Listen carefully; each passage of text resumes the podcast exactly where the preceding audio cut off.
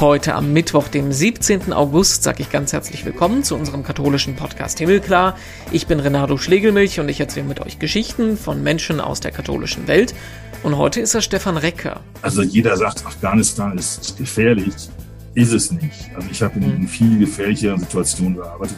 Ich war in in Sierra Leone während des Krieges dort, ich war in Haiti nach dem Erdbeben dort. Äh, Afghanistan ist sehr viel sicherer als viele andere Länder, wo ich gearbeitet habe. Ja, vor genau einem Jahr haben Bilder aus Afghanistan die ganze Welt schockiert, als die radikal-islamischen Taliban innerhalb von wenigen Tagen das Land übernommen haben. Ihr erinnert euch an die dramatischen Bilder vom Flughafen in Kabul. Genau da war einer der letzten Deutschen, der von dort aus das Land verlassen hat, eben Stefan Recker, der das Büro von Caritas International in Kabul leitet. Damals war er quasi konstant überall in den Medien, in der Tagesschau und sonst wo. Jetzt, ein Jahr später, haben sich die wenigen Hoffnungen, die er doch hatte, größtenteils in Luft aufgelöst. Am letzten Freitag ist er nach einem Deutschlandbesuch wieder in Kabul gelandet und genau dort haben wir ihn erreicht. Wie sein Alltag unter den Taliban aussieht, wie es Frauen heute in Afghanistan geht und wie man es schafft, ein christliches Hilfswerk unter radikalen Islamisten am Laufen zu halten, darüber reden wir gleich. Vorher blicken wir noch auf die Schlagzeilen. Was hat sich getan in der katholischen Welt? Und da müssen wir wie so oft im Moment zu den Turbulenzen im Erzbistum Köln schauen. Nachdem letzte Woche eine interne PR-Strategie zum Umgang mit Missbrauchsopfern öffentlich wurde, wächst der Unmut weiter. Am Wochenende hat sich eine Reihe von Angestellten des Bistums in einem öffentlichen Brief geäußert und zum Streik gegenüber der Bistumsleitung aufgefordert. Und am Montag sogar symbolisch die Tür, den Eingang zum Generalvikariat abgesperrt mit einem Banner, auf dem steht moralischer Bankrott. Das Thema wird uns auch jetzt noch weiter begleiten. Ungewöhnliche Bilder gab es letzte Woche von Papst Franziskus, der eine Gruppe von transsexuellen Menschen empfangen hat. Es sei ihm wichtig, Menschen zu begegnen, die am Rande der Gesellschaft stehen, sagt Franziskus. Konkret war das in diesem Fall eine Gruppe aus einer italienischen Pfarrei, die ganz besonders eben transsexuelle Menschen aufnimmt, die unter der Pandemie leiden und zum Beispiel wegen wirtschaftlichen Problemen in die Prostitution abgerutscht sind. Schon im Frühjahr hat er eine Gruppe aus dieser gleichen Pfarrei empfangen.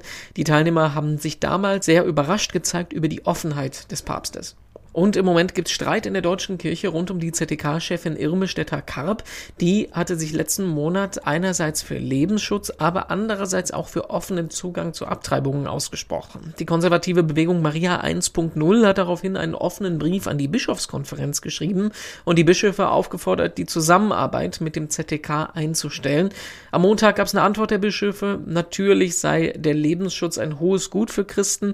Die Aufforderung zum Bruch mit dem ZDK wurde aber zurück gewesen. Und ich freue mich sehr, dass ich in Kabul verbunden bin mit Stefan Recker, dem dortigen Büroleiter von Caritas International. Ich grüße Sie. Schönen guten Tag. Ja, hallo, schönen guten Tag. Wir haben einiges zu besprechen. Ähm, die Leute werden Sie kennen, weil Sie vor einem Jahr sehr präsent in den Medien gewesen sind, als einer der wenigen Deutschen, die äh, rund um die Machtübernahme der Taliban noch im Land gewesen sind.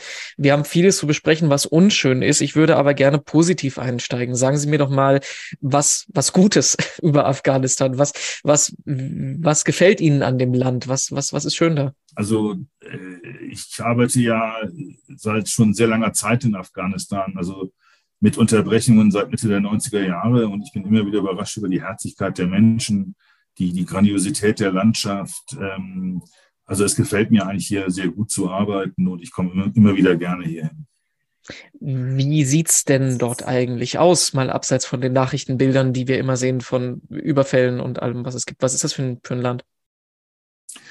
Also Afghanistan ist ja im Prinzip eine Hochgebirgswüste und äh, von daher ist es an, landwirtschaftlich nicht gut aufgestellt. Also ähm, Regenfeldbau ist, ist sehr, sehr schwierig. Die, die Niederschläge sind äh, wenig. Ähm, organisierte Landwirtschaft kann man dort betreiben, wo es Bewässerung gibt. Ähm, die, die Kanäle speisen sich aus Flüssen, die sich wiederum von den Schneefeldern in den hohen Gebirgen speisen ähm, durch die Klimaveränderung äh, verschieben sich auch die Niederschläge mehr in den Frühling hinein. Das heißt aber auch, dass äh, der gefallene Schnee im Prinzip sofort verdunstet durch die starke Sonne und nicht mehr richtig schmilzt und die Flüsse versorgt. das ist ein echtes Problem hier, was äh, zu den allgemeinen wirtschaftlichen Problemen noch beiträgt. Außerdem hatten wir letztes Jahr noch eine relativ starke Dürre, die Gott sei Dank dieses Jahr weniger ausgefallen ist. Also dieses Jahr sind die Niederschläge einigermaßen gut und von daher bin ich ein bisschen positiv optimistisch, vorsichtig optimistisch, dass die Lage hier nicht ganz so schlecht sein wird, wie sie kolportiert wird. Jetzt sind Sie gerade erst wieder aus Deutschland zurückgekommen. Wie, in welcher Lage befinden Sie sich? Wie geht es Ihnen? Was ist im Moment, was geht Ihnen durch den Kopf? Ja, in der Tat war ich ähm, drei Wochen in Deutschland auf eine Dienst, Urlaubs, Dienstreise, Urlaubsreise. Äh, bin gerade heute angekommen. Äh, was mir durch den Kopf geht, sind die hunderte von E-Mails, die ich äh, auf dem Computer habe, die ich äh, abarbeiten muss. Äh, ein großer Stapel physischen Papieres. Ähm, und ähm, wie ich äh, am Sonntag werden wir ja wieder hier dann im Büro arbeiten. Unser Wochenende ist äh, Freitag, Samstag. Am Sonntag äh, werde ich hier wieder arbeiten und dann werde ich die Kolleginnen und Kollegen wiedersehen. Ähm, und darauf freue ich mich eigentlich schon, auch schon wieder. Jetzt habe ich es gesagt, es ist ähm, quasi fast auf den Tag genau ein Jahr her, dass äh, die Taliban in Afghanistan die Macht wieder übernommen haben. Sie waren da quasi täglich, stündlich von Tagesschau bis überall in den Medien, weil sie halt noch vor Ort gewesen sind. Wenn Sie es jetzt so ein bisschen mit Abstand auf das gucken, was vor zwölf Monaten passiert ist, was, was, was war das für eine Zeit? Was, was geht Ihnen da so im, im Rückblick durch den Kopf? Also das war natürlich eine, eine sehr chaotische Zeit ähm, und äh, also gerade unmittelbar vor beziehungsweise nach dem 15. August. Ich selber bin ja am 17. August dann rausgeflogen, äh, aufgrund einer Dienstanweisung von unserer Geschäftsleitung. Ich wollte eigentlich hier bleiben, mhm. aber das durfte ich nicht. Ich, wurde dann, ich bin dann tatsächlich am 17. August über den Karburger Flughafen ausgeflogen worden und bin dann am 23. Dezember wieder hierhin zurückgekommen. Ähm, diese Rückkehr war auf der einen Seite sehr fremd, aber auf der anderen Seite sehr vertraut, weil das Straßenbild war nicht wesentlich anders, aber so kleine Nuancen, die waren schon ein bisschen anders. Also das waren Angebote in den Geschäften, äh, das war sehr viel weniger, als es in, im, noch im August war. Ähm, ich, ich selbst war letztes Jahr noch relativ vorsichtig optimistisch, was das Verhalten der Taliban betrifft, äh, was die Taliban erlauben werden, gerade im Bereich zivilrechtliche Zivilrecht und, und, und Rechte von Frauen und anderen Minderheiten. Ähm, dieser Optimismus hat sich leider nicht bewahrheitet. Ähm, die äh, Frauenrechte werden hier mit den Füßen getreten, Menschenrechte sowieso. Also die, die Lage ist, ist nicht gut in der Hinsicht. Wo, wo kam der Optimismus her? Was, was, was haben Sie erwartet und was hat sich da nicht eingestellt? Naja, ich bin Berufsoptimist, sonst will ich diese Arbeit nicht machen. Und B, ähm, ich dachte eigentlich, dass die Taliban gegenüber der Taliban-Regierung, die wir ja schon mal hier hatten in den 90ern, Anfang der 2000er Jahre, dass die ein bisschen dazugelernt haben, hätten und ähm, auch, auch auf das Ausland zugehen gehen würden aber das ist, ist leider nicht passiert. Das ist auch ein Argument, was man ähm, vor einem Jahr relativ häufig gelesen hat, dass die Taliban ja auch auf Beziehungen mit anderen Staaten angewiesen sind, um auch finanzielle Unterstützung zu bekommen. Das heißt, das funktioniert dann im Moment quasi überhaupt nicht. Ja, genau. Also keine Regierung der Welt hat die Taliban anerkannt. Interessanterweise selbst die üblichen Kandidaten, also Vereinigte Arabische Emirate, Saudi-Arabien, Pakistan, die ja die einzigen waren, die Taliban 1.0 in den 90er Jahren anerkannt hatten. Selbst die haben die, diese Regierung oder diese, de facto Regierung hier nicht anerkannt. Ähm, was interessant ist, dass, dass die Chinesen hier äh, sehr präsent sind mittlerweile. Also ich bin ja heute Morgen am Flughafen angekommen und da war ein Riesenschild, dass, ähm, die, dass ein chinesisches Unternehmen hier ein komplett neues Viertel aus dem Boden stampft äh, und dass die, die Kooperation zwischen China und dem und Afghanistan erweitert werden soll. Äh, also das fand ich ziemlich interessant. Also dass die Taliban im Prinzip von einem Land, was ja deren eigene uigurische muslimische Minderheit unterdrückt, äh, Hilfe, Hilfe bekommen und auch diese auch akzeptieren. Jetzt haben Sie gerade gesagt, ähm, es gibt keine Anerkennung, auch nicht von den Staaten der arabischen Halbinsel. Ähm, wie sieht das denn, also was ist der Konflikt, der dahinter steht? Weil die Überzeugungen sind ja jetzt nicht so viel anders als das, was in Saudi-Arabien passiert. Also guckt, gucken diese Länder auch darauf, dass das jetzt Unrecht ist, was da vor einem Jahr passiert ist? Oder warum gibt es da, warum tut sich da nichts?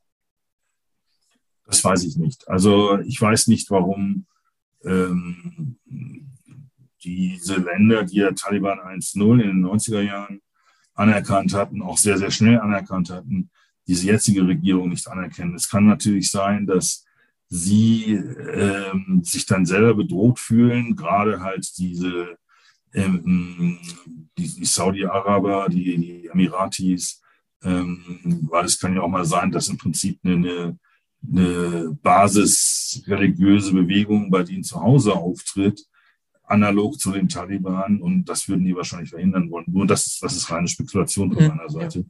Also ich, ich, kann, ich kann es nicht sagen, ich weiß es nicht. Jetzt sind Sie seit äh, langen Jahren schon aktiv. Sie waren 1995 das erste Mal da. Sie kennen, wie es damals, wie es heute gewesen ist. Jetzt werden ja wahrscheinlich alle Leute, mit denen Sie in Deutschland sagen, ich bin in Afghanistan aktiv, ich fliege jetzt wieder nach Afghanistan, äh, Hände über dem Kopf zusammenschlagen und sagen, warum tust du dir das an? Warum tun Sie sich das an? Naja, es ist halt meine Arbeit. Ähm, und also jeder sagt, Afghanistan ist, ist gefährlich ist es nicht. Also ich habe in, in, viel gefährlicheren Situationen gearbeitet. Ich war, ich war in, in, Sierra Leone während des Krieges dort. Ich war in Haiti nach dem Erdbeben dort, äh, mit all diesen Bandenkriegen dort. Also das ist, äh, Afghanistan ist gerade nach dem Zusammenbruch der Republik bzw. der Machtübernahme der Taliban ist sehr viel sicherer als viele andere Länder, wo ich gearbeitet habe. Äh, das Problem, was ich sehe, ist einfach die soziale äh, Isolation. Also mein, mein Leben ist hier in einem Hof von, ich sag mal, 40 mal 20 Metern äh, mit drei Gebäuden drauf, in dem ich in einem wohne. Und das ist so das, was ich tagtäglich sehe. Also zwei, dreimal die Woche komme ich hier raus zu irgendwelchen externen Besprechungen oder zum Einkauf. Ähm, aber äh, das Leben ist nicht lustig hier. Ja, das ist das, was mich mehr betrifft als eine mögliche Gefahr hier. Und die Gefahr ist sehr viel geringer, als sie noch im August letzten Jahres war, wo ähm, die Wahrscheinlichkeit relativ hoch war, dass man beim Außentermin, also bei, bei einem, einer Fahrt außerhalb des Büros, äh, bei einem Anschlag unter Umständen Kollateralschaden werden könnte. Und das war auch meine größte Sorge mhm. bezüglich meiner nationalen Kolleginnen und Kollegen, dass die halt beim Pendeln von zur Arbeit, dass die unter Umständen Kollateralschaden werden, weil es eine runde Bombe hochgeht gegen ein Regierungsfahrzeug.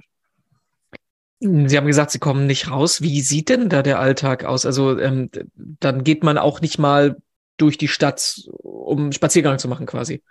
Nee, also die, die Kriminalität ist relativ hoch, gerade so Straßenraub. Ja. ja. Und ähm, das kommt daher, dass einfach die Wirtschaftslage so katastrophal ist.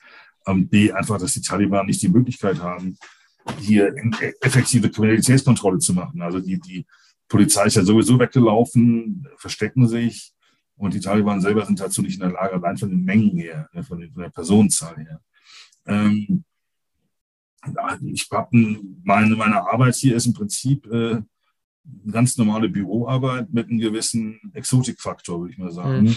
Also das ist, äh, ich kriege am Tag 60, 70 E-Mails, die ich irgendwie bearbeiten und antworten und ähm, abheften muss. Äh, es sind Besprechungen mit Kolleginnen und Kollegen hier, mit Partnerorganisationen ähm, Besprechungen mit, mit unserem, unserer Geschäftsleitung in Freiburg. Ähm, wie gesagt, das ist eine, ist eine Büroarbeit mehr oder weniger. Also wenn ich mal rauskomme hier, Partnerbesuch mache, bin ich froh. Ähm, ja. Das heißt aber, ähm, man geht jetzt auch nicht mal abends ins Restaurant oder trifft sich mit Freunden. Das ist alles quasi gar nicht möglich. Doch, das ist schon möglich. Also ich, ich gehe abends nicht raus. Das sind aber persönliche Gründe. Aber halt mittags gehe ich schon mal in ein Restaurant, aber halt nicht jeden Freitag 12 Uhr zur gleichen Zeit das gleiche Restaurant, einfach aus, aus Kriminalitätsprävention. Also mhm. ähm, ich bin da sehr, sehr vorsichtig. Äh, unser Wochenende ist ja Freitag, Samstag. Also ich treffe mich dann an mindestens einem Tag schon mal, also von, von einem Wochenende, schon mal mit einem Kollegen von einer anderen Hilfsorganisation oder besuche die zu Hause äh, oder ich werde besucht hier. Also das, das kommt schon vor. Stehen Sie denn als ähm, Westler als offensichtlich nicht Einheimischer dann nochmal anders im Fokus? Nein, also ich habe bis jetzt habe ich noch keine schlechten Erfahrungen gemacht. Also was was jetzt Kontrollen durch die de facto Autoritäten, also die Taliban betrifft. Ähm, ich fand sie bis jetzt immer, was mich betrifft, relativ freundlich, höflich. Aber das, was mir halt Kollegen, nationale Kolleginnen und Kollegen sagen, da sich dann schon wieder ein anderes Bild. Also die werden dann beschimpft, dass sie für die Westler arbeiten, dass sie auf dem Weg sind, äh, Christen zu werden. Die sollen auch bei den Muslimen bleiben. Sowas in der Richtung. Christen ist ein wichtiges Stichwort. Sie arbeiten nicht als weltlicher Entwicklungshelfer, sie arbeiten für eine christliche Organisation, Caritas International. Ähm, inwiefern ist das denn jetzt unter den Taliban schwieriger geworden, ähm, für, für die Caritas zu arbeiten? Also das hat keine, es gibt da keine Auswirkungen. Also wir treten hier nicht als christliche Organisation auf. Ähm, Caritas International, das Hilfswerk der deutschen Caritas hier in Afghanistan, ähm, hat sich noch nie als christliche Organisation positioniert. Ich bin fest davon überzeugt, dass ähm, also unsere ein großer Teil unserer nationalen Teammitglieder hier, dass die gar nicht wissen, dass wir eine, eine christliche Organisation sind. Wir, wir führen keine Diskussionen darüber. Ähm, wir führen einfach Hilfsprojekte für ähm, marginalisierte Bevölkerungsgruppen bzw. arme Menschen hier durch, durch unsere Partner. Ähm, in anderen Ländern, wo es eine katholische Kirche, eine lokale Caritas gibt, ähm, würden wir ja diese lokale Caritas einbinden als unser durchführender Partner. Hier sind das ganz normale afghanische Hilfsorganisationen oder auch internationale Hilfsorganisationen, die wir halt finanziell unterstützen und aber auch dann halt im Berichtswesen. Müssen Sie sich eigentlich Gedanken machen, dass wir jetzt sprechen oder dass Sie generell über solche Themen mit Medien im Ausland sprechen? Oder ist das was, was die überhaupt nicht auf dem Schirm haben? Ach, ich denke schon, dass äh, Taliban bzw. Taliban-Vertreter in westlichen Ländern sich dann schon mal bestimmte Fernsehberichte, Radioberichte anhören. Ähm, also ich selber habe da noch nie Ärger gehabt. Ähm, ich versuche meine Kritik an Taliban ähm, halbwegs respektvoll zu gestalten äh, und Sachen so zu benennen, wie sie sind in meinen Augen und nicht meine Ablehnung von der Taliban-Bewegung per se ähm, zu zeigen. Ähm, und also ich habe selber noch, noch nie hier Ärger bekommen bis jetzt. Äh, man weiß natürlich nicht, was kommt, aber ich, ich bin mal vorsichtig optimistisch, dass wir da auch ein zu kleines Licht sind, dass wir interessant wären für ähm, dass wir, dass wir irgendwie abge, abge, abgedeckt werden, dass wir, dass wir ähm, da auf dem Radar sind von, von irgendwelchen bestimmten Gruppierungen. Sie haben es gerade gesagt, ähm, Sie stellen das nicht in den Mittelpunkt, dass Sie eine christliche Organisation, eine Organisation mit christlichem Hintergrund sind. Ähm, deswegen wird es wahrscheinlich auch nicht die Möglichkeit für Gottesdienste oder irgend sowas geben, ne? Oder haben, kriegen Sie irgendwas mit, dass da irgendwas im Untergrund passiert? Nee, also wir selber führen absolut keine Gottesdienste durch. Wir sprechen über Religion hier nicht im Büro. Ich bin fest davon überzeugt, dass viele Mitarbeiter gar nicht wissen, dass sie hier für eine christliche Hilfsorganisation arbeiten. Das ist kein Thema.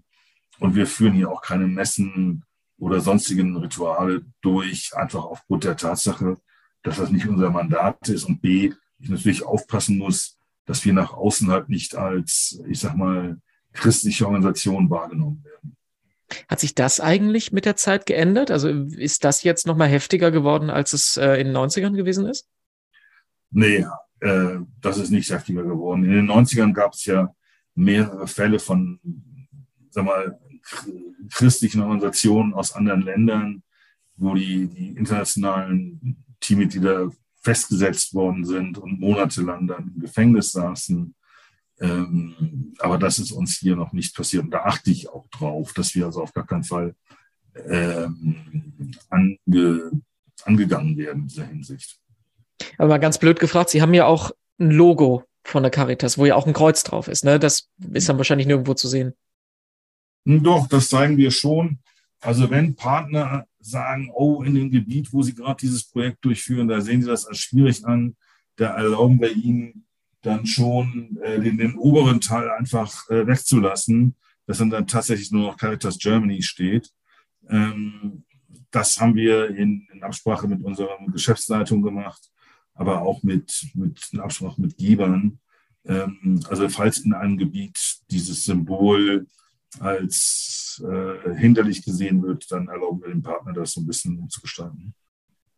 Lassen Sie uns mal auf die äh, Arbeit, auf Ihre Hilfsarbeit gucken. Ähm, ich würde mir jetzt vorstellen, da es ja schwierig ist, Geld ins Land zu bringen, da es ja keine offiziellen Wege gibt und das ja wohl mit den Banken anscheinend auch im Moment schwierig ist, wird es für Sie auch nicht so einfach sein, ähm, die Leute da vor Ort zu unterstützen. Wie machen Sie das? Was, was, was machen Sie da im Moment?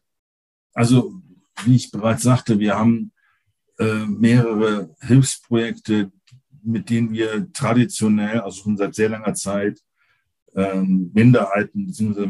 marginalisierte Gruppen unterstützen. Mutter-Kind-Gesundheit, ähm, Drogenabhängige, äh, Minenopfer, ähm, die halt den Gliedmaß verloren haben. Die kriegen von unserem Partner dann neue künstliche Prothesen.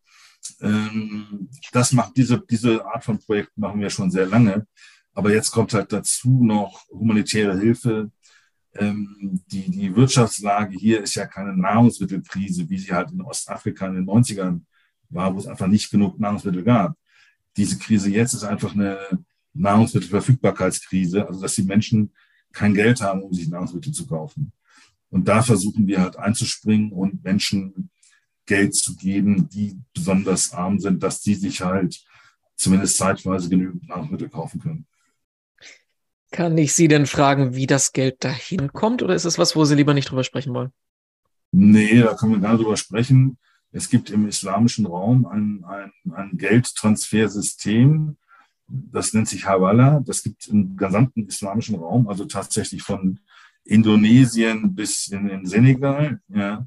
Ähm, also das, das geht im Prinzip, ist im Prinzip wie Western Union, sage ich mal, aber auf, auf sehr informeller Ebene. Also ich gebe jemandem in, also was wir das machen im Prinzip ist, äh, wir überweisen jemanden in den Vereinigten Arabischen Emiraten Geld, der gibt das dann an so einen, an seinen Havala-Korrespondenten und der wiederum ruft seinen Kumpel hier in Kabul an und sagt, ich habe von dieser dieser Organisation so viel Geld bekommen, du kannst das jetzt in Kabul auszahlen, minus der, der Marge, ja, da ist natürlich eine Provision für. Und dann kriegen wir das Geld, also entweder in Afghani oder in US-Dollar, das müssen wir halt vorher klar machen mit denen. Und dann geben wir das halt quasi weiter. Wie gesagt, das ist so das, das Prinzip. Ne?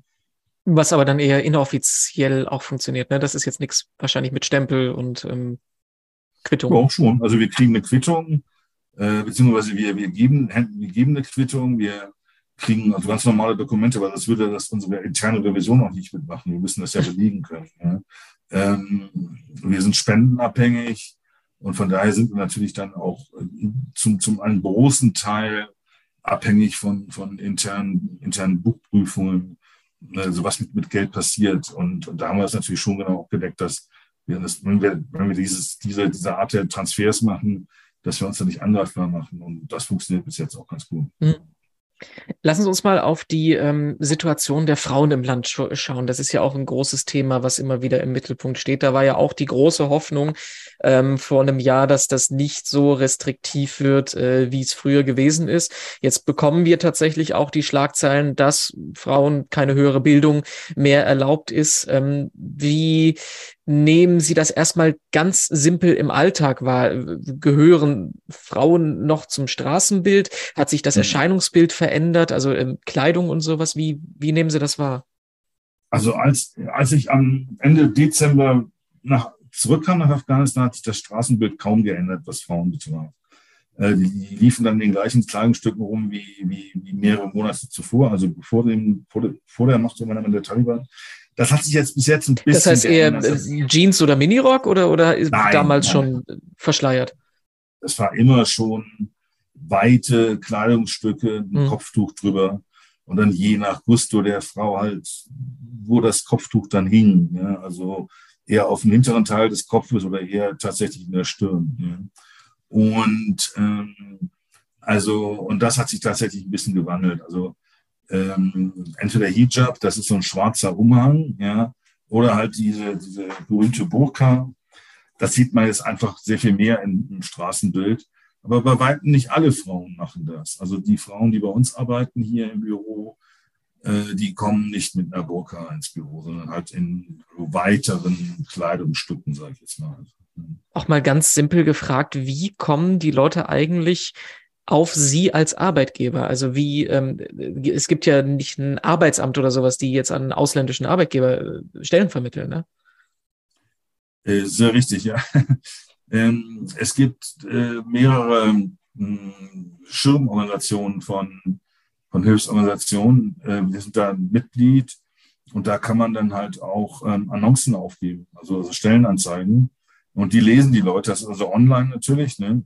Und die lesen die Leute und, und wenn wir halt eine, eine, Anzeige rausgeben, ähm, dann kriegen wir hunderte von, von Bewerbungen. Die meisten natürlich auch nicht irgendwie zutreffen und die Leute schicken dann einfach mehr oder weniger eine Blindbewerbung ist das, ja, wo sie gerade mal den Titel geändert haben.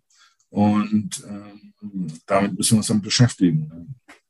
Und ich vermute mal, dass Sie als ausländische Organisation auch relativ gut zahlen im Vergleich dann, ne? Wir zahlen nicht so wie die Vereinten Nationen oder ganz große NGOs.